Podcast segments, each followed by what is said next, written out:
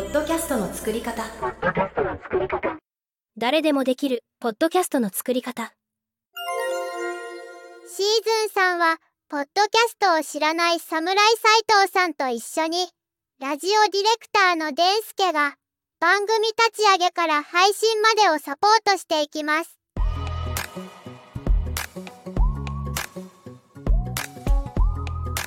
皆さんこんにちは誰でもできるポッドキャストの作り方パーソナリティのデンスケですそしてアシスタントはこの方です自己紹介お願いしますはい、えー、ギターリペアの、えー、侍斉藤です。侍斉藤さん今週もよろしくお願いしますお願いします。では、えー今日のテーマはですね番組コンセプト作りというところなんですけどもまずはちょっと、えーポッドキャストの特徴を、えー前回よりも詳しく一回深掘りしてお伝えしていきたいなと思います。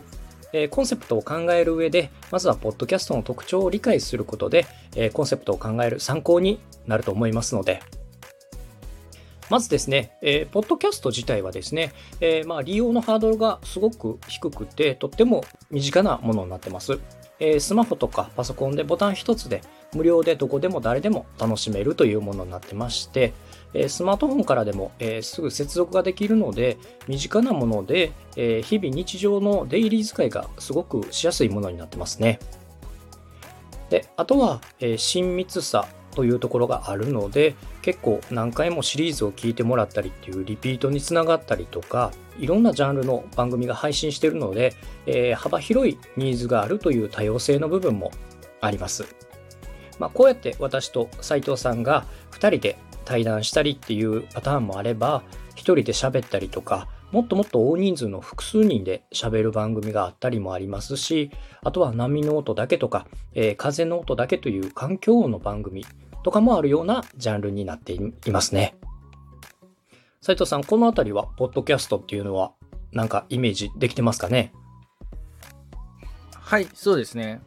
ちなみに何か、あの、ポッドキャスト最近ちょっと、えーなんかニュース見たよとか、番組聞いてみたよとかなんかあったりします？この番組を聞きました。あ、この番組を聞きましたかはい。どうでした？どうでした？はい。なかなか新鮮でした。うん自分が、あの、喋ってるのというか、うんうんうんこういうふうになんか、なんでしょうね、対談というか、インタビューしてるのが、すごい新鮮でした。実際にその聞く、えーまあ、サイトから入って番組を聞いてもらったと思うんですけども操作とか、はいえー聞くのに何か手間取ったり困ったこととかそういったのは特になかったですか？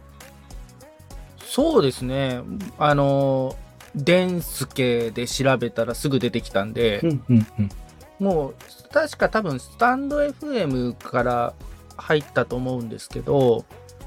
スタンド FM ですぐ出てきたので、もう本当手軽に聞けましたね。そうですねあのインターネットで検索しても番組名とかでヒットしてそのままポッドキャストの番組が聞けたりもしますし、えー前回登録した配信サイトから、えー番組を検索しても、えーそこから番組を聞くことができますので、まあ、いろんな方法で、えー番組にアクセスできるという手軽さがありますね。うんうん。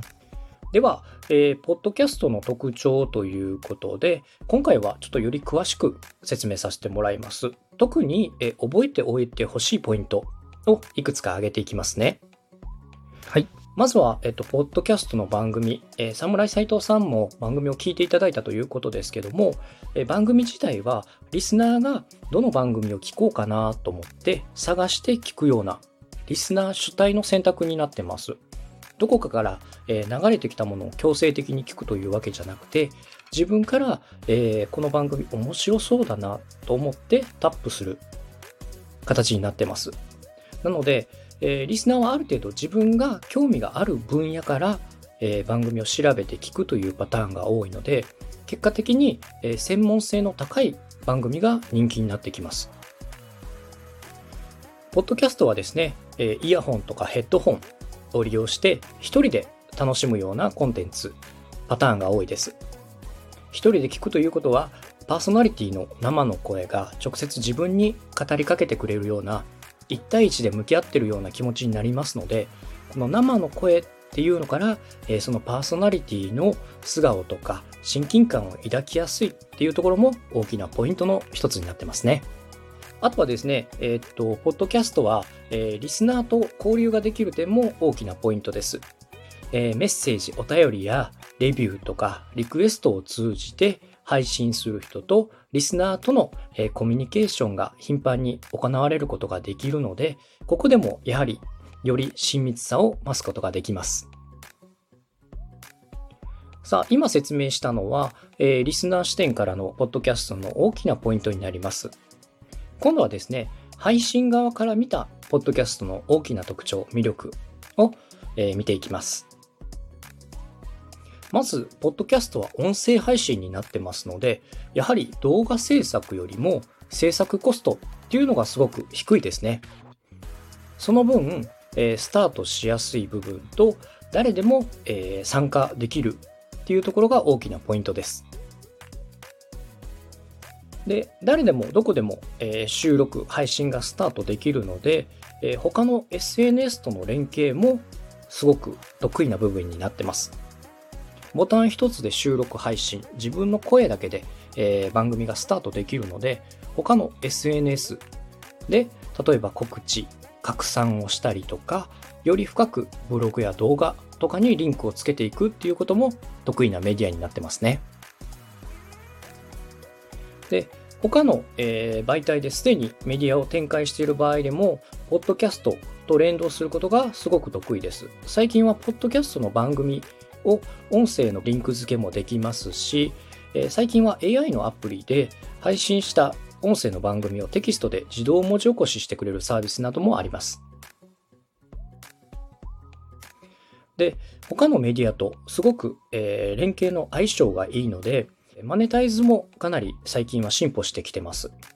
例えば、えースポンサー広告であったり、アフィリエイトの広告、あとは、えーファンが番組をサポートするような、えーメンバーシップなどがマネタイズを支える主な柱になってます。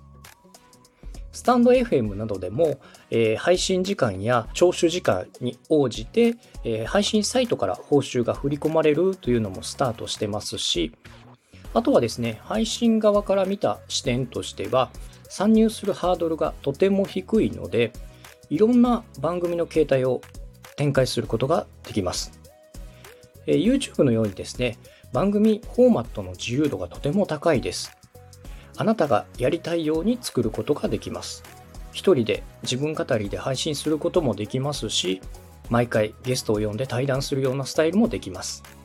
えー決まりきったこういう形ではないとダメということは特にありませんので、あなたが思いついたアイデア、えー企画などをどんどんチャレンジすることができます。でまたですね、えーコメント欄や、えーいいね、えーメッセージの募集なので、リスナーからのフィードバックをもらったりとか、やり取りするということができますので、より番組に対して配信してコミュニケーションをどんどん取っていって、親密さを増してファンを増やしていくというのが、え得意なメディアになってますね。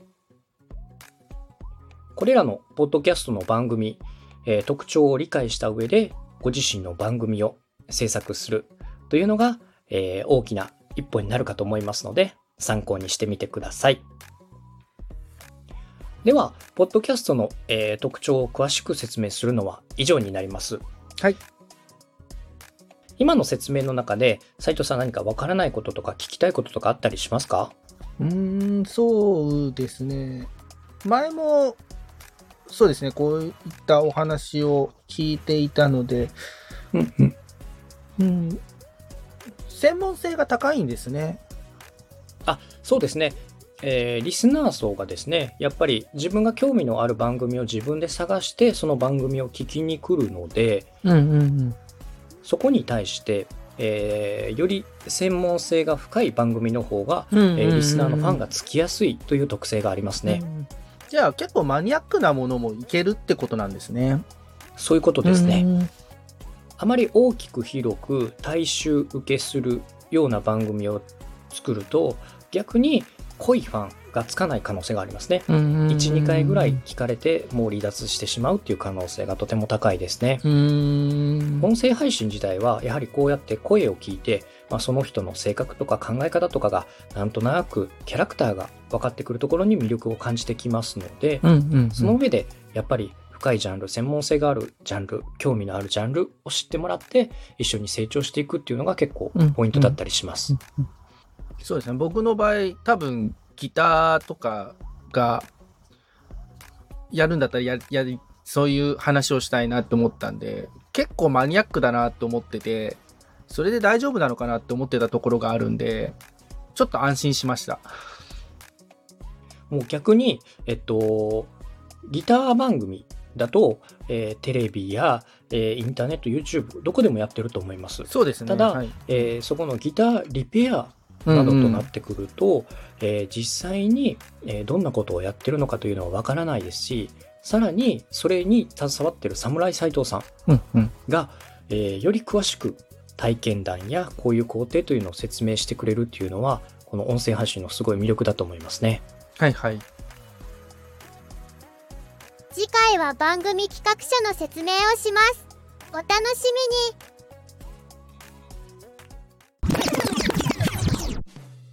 斉藤さん全然関係ないですけど、後ろのその書道は何なんですか？あ、これですか？これ、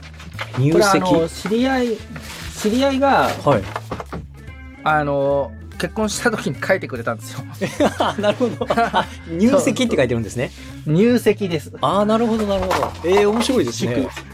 えはいはい。ー、えちょっと目に入ったんで気になりました。ライブイベント、ライブ、ライブイベントをやった時に、はい。あのみんなで書き初めしたりしたことがあって、ライブイベントで？そうですね、あのお客さんとか出演者とか含めて、みんな、あのこの半紙と、はい。あの筆と用意して、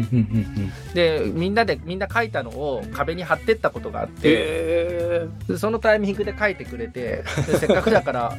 取っとこうかみたいな感じになって、ー、あいいですね。面白いですね。はい、うわあ、なるほど。そんなやつです。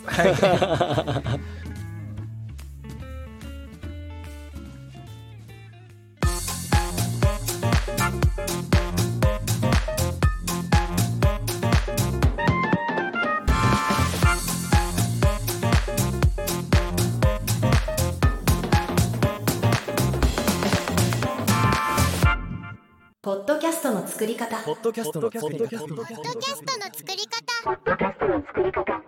誰でもできるポッドキャストの作り方